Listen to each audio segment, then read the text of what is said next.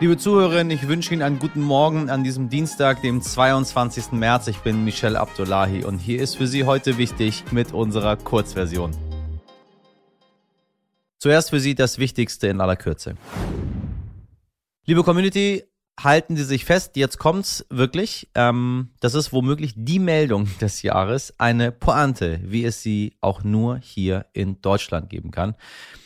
Okay, Impfpflicht. Wir erinnern uns. Ein ganzes Land wird durch die Debatte darüber gespalten. Tausende Menschen gehen auf die Straße. Im Bundestag wird tagelang debattiert. In Talkshows wird über nichts anderes mehr gesprochen. Auch wir haben eine monothematische Folge dazu gemacht. Und jetzt passiert's. Die gesetzlichen Krankenkassen haben bekannt gegeben, dass sie die Impfpflicht für nicht umsetzbar halten. Weil es nicht genug Papier für die Anschreiben der Versicherten gebe. Meine Damen und Herren, weil es nicht genug Papier für die Anschreiben der Versicherten gebe. Aufgrund des akuten Papiermangels in Europa sei es zurzeit nicht möglich, die benötigten 120 Millionen Schreiben zu erstellen. Auf der einen Seite wow, auf der einen Seite muss ich sagen, was für eine Pointe. Auf der anderen Seite ähm, wiederum würde es mich sehr freuen, wenn dieses Land einfach untergeht nach dieser Meldung. Herrschaften mit mir gerne obendrauf, aber irgendwann ist auch Schluss. Die EU plant eine neue Sicherheitsstrategie und dazu gehört ab dem Jahr 2025 auch eine sogenannte EU-Eingreiftruppe mit mehreren tausend Soldaten in Bereitschaft und die will Deutschland gleich im ersten Einsatzjahr zur Verfügung stellen. Das hat Bundesverteidigungsministerin Christine Lambrecht am Montag in Brüssel angeboten. Die 100 Milliarden, die die Bundeswehr als Sondervermögen bekommen soll, zeigen also schon ihre ersten Früchte. Es sind übrigens wirklich 100 Milliarden. Ein Hörer wies uns kürzlich darauf hin, wir hätten von 100 Millionen gesprochen. Das sei hiermit korrigiert. Ich meinte natürlich 100 Milliarden für die Bundeswehr. Meine Damen und Herren, mit 100 Millionen, was kann man denn damit machen? Gar nichts. Da sind vielleicht drei Panzer und zwei Jets. Aber mit 100 Milliarden, da kriegen sie schon acht Panzer und neun Jets. Und die sind dann ganz schnell wieder kaputt. Der russische Oppositionelle Alexei Nawalny steht heute vor Gericht erneut, denn er sitzt bereits in Haft. Angeklagt wird er wegen angeblicher Veruntreuung von Spendengeldern für seine Antikorruptionsstiftung und wegen sogenannter Missachtung des Gerichts. Nawalny bezeichnet das Verfahren als Inszenierung und weiteren Versuch, ihn politisch mundtot zu machen. Ihm drohen zusätzlich bis zu 15 Jahre Haft. Gestern haben wir Ihnen ja vom Welt-Down-Syndrom-Tag erzählt, dem 21.03., der an diesem Tag stattfindet, weil bei Menschen mit Down-Syndrom das 21. Chromosom dreimal vorhanden ist. Und natürlich ist heute schon wieder ein besonderer Tag, ist ja jeden Tag irgendein besonderer oder total unsinniger Ehrentag. Manche sind dann aber doch etwas wichtiger als andere und daher spreche ich nicht vom heutigen Tag des Faulenzens, nein, denn heute ist Weltwassertag und zwar der 30. 1992 wurde der Weltwassertag von der UNO ins Leben gerufen, um auf Ressourcenknappheit und den Wert des Wassers hinzuweisen. Denn auf der Erde gibt es gerade einmal drei Prozent Süßwasservorkommen und durch den Klimawandel wird Wasser immer knapper auch in Europa. Dazu habe ich mit Caroline Stüdemann gesprochen, die Sie vielleicht noch aus Folge 118 kennen. Caroline ist Geschäftsführerin von Viva Con Agua, eine Organisation, die sich für den Zugang zu sauberem Trinkwasser auf der Welt einsetzt. Und äh, sie habe ich auch gefragt, ob wir noch in diesem Jahrhundert in Deutschland Probleme mit sauberem Trinkwasser bekommen werden. Caroline, ich grüße dich. Hi. Ich freue mich da zu sein. Danke für die Einladung. Ebenso, wir haben ja immer diesen schönen, diesen schönen Grund, diesen Tag des Wassers. Ähm, und dann sage ich einfach bla bla bla bla bla bla bla bla bla. Seit 2010, Vereinte Nationen, Menschenrechte auf Wasser. Ähm, äh, alle, alle sollen trinken können, alle sollen sauberes Wasser haben. Ähm, keiner macht sich so wirklich Gedanken darüber, weil ich weiß nicht, wann ich mir vorgestellt habe, wie es wäre, kein Wasser zu haben, ehrlich gesagt. Also kann ich mir nicht vorstellen. Ähm, und zwölf Jahre später haben immer noch äh, ja, 2,2 Milliarden Menschen keinen gesicherten Zugang zu sauberem Trinkwasser. Was soll das Ganze? Wo, wo sind wir? Ordne mal bitte einmal ein für mich. Ja, insgesamt haben, du hast es gesagt, 2,2 Milliarden Menschen keinen gesicherten Zugang zu sauberem Trinkwasser. Das ist eine massiv große Zahl. Und wir hier in Deutschland können uns das immer nicht vorstellen, weil Wasser für uns so selbstverständlich ist. Aber das ist genau der Ansatzpunkt, den auch Viva Con Aqua verfolgt. Wir wollen hier vor Ort irgendwie sensibilisieren für das Thema Wasser, um dann auch global Veränderungen zu schaffen. Denn Wasser ist ein Menschenrecht seit 2010 und deswegen ist es wichtig, dass jeder Mensch auch Zugang zu sauberem Trinkwasser erhält. kann gern ein bisschen was zur globalen Situation sagen. Ähm, insgesamt ist es so, dass wir, wenn wir uns die Prozente anschauen, 97,5 Prozent des Gesamtwassers auf dem Planeten Erde sind Salzwasser. Das heißt gar nicht zugänglich für den Menschen. Und das Süßwasser, was es gibt, ist häufig in Gletschern oder sehr tief unter der Erde. Das heißt, es gibt nur einen sehr kleinen Anteil, der überhaupt für den Menschen verfügbar ist. Und dieser Anteil ist total ungleich weltweit verteilt. Ich habe immer gelernt, dass ähm, wir in Hamburg, dass das Wasser hier nie alle werden kann. Aber jetzt sind die Zeiten, haben sich ein bisschen verändert, ne? Also der Wasserrückgang in Deutschland beträgt ungefähr 2,5 Gigatonnen pro Jahr.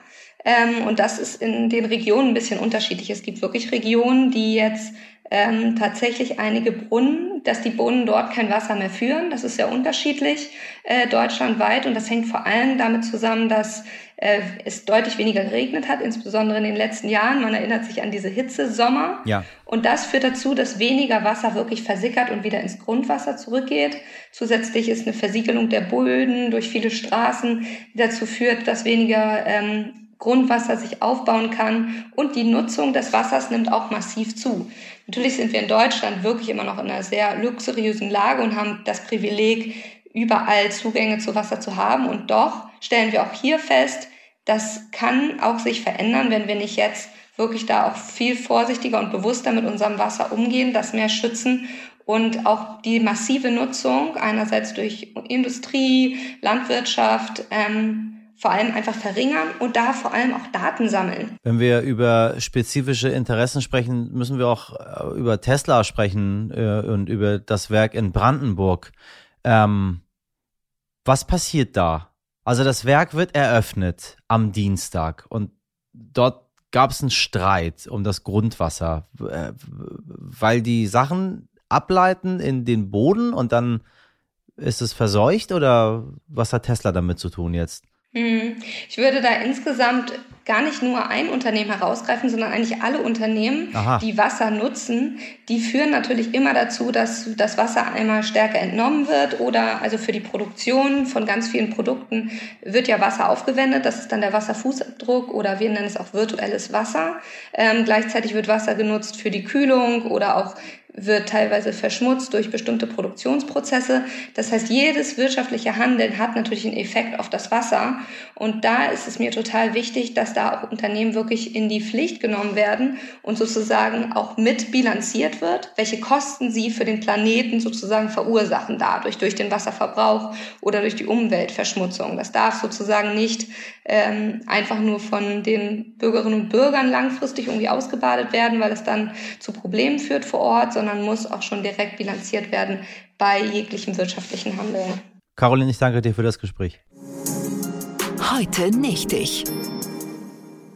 Wer von Ihnen unseren Podcast schon länger hört, wird sich sicherlich an den Vogel des Jahres erinnern, der bei uns in der Redaktion sehr beliebte Wiedehopf. Beliebt wegen seines Namens, seinem irokesenartigen Kopfschmuck und dem hübschen Gefieder. Ich kann Ihnen nur empfehlen, suchen Sie bei der Suchmaschine Ihre Wahl mal nach ihm. Und nun haben wir eine neue, sozusagen gekrönte Tierart, die wir Ihnen natürlich nicht vorenthalten möchten. Die kubanische Landschnecke wurde zum Weichtier des Jahres 2022 gewählt gewählt. Auch die ist bunt, für eine Schnecke wirklich hübsch und sie ist in Kuba sehr wichtig für die Umwelt, weil sie nämlich dazu beiträgt, Bäume zu schützen. Außerdem hat die Schnecke noch eine kleine Besonderheit. Sie pflanzt sich nämlich mit einer Art Liebespfeil fort. Die Schnecken sind weder männlich noch weiblich, sondern haben alle diesen besagten Liebespfeil aus Kalk, mit dem sie ihre Paarungspartner Schnecke stechen. So werden Sexualhormone übertragen und ab geht die Post. Die äh, Senckenberg-Gesellschaft für Naturforschung lässt jedes Jahr über das Weichtier des Jahres abstimmen und dieses Jahr haben sich mehr als 16.000 Menschen beteiligt und etwa 10.000 waren sich einig, diesen Preis kann doch nur die kubanische, leider vom Aussterben bedrohte Landschnecke abräumen. Glückwunsch. Wissen Sie, meine Damen und Herren, ich habe Ihnen doch über eine Dokumentation erzählt, die ich über Eisbären mache, um sie davor zu bewahren, dass sie aussterben. Aber das ist nur symbolisch für so viele andere Lebewesen auf diesem Planeten, die bald sehr sicher ausgestorben sein werden. Und wenn ich dann mit so einer Landschnecke daherkomme, das juckt niemanden. Aber der Eisbär. Aber wissen Sie, eigentlich mache ich es auch für die Landschnecke.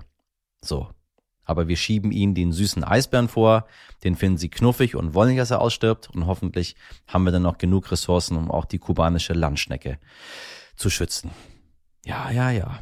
Wenn man nicht süß ist, hat man in dieser Welt verloren und keiner sticht einen mit seinem Liebespfeil. Hm, ich steche sie heute. Kurz und knackig, das war heute wichtig in der Kurzversion für eine emotionale Reportage aus dem Zug und das gesamte Gespräch mit Caroline Stüdemann von Viva Con Agua. Sie wissen, Langversion die wir jeden Tag mit ganz viel Liebe für Sie zusammenbasteln. Wenn Sie das genauso sehen und uns dafür loben möchten, schreiben Sie doch gerne an heute wichtig stern.de. Kritik ist dort genauso herzlich willkommen von Ihnen. Wir bemühen uns jeden Tag noch ein bisschen besser zu werden. Haben Sie einen schönen Dienstag. Bis morgen ab 5 Uhr. Machen Sie was draus. Ihr Michel Abdullahi.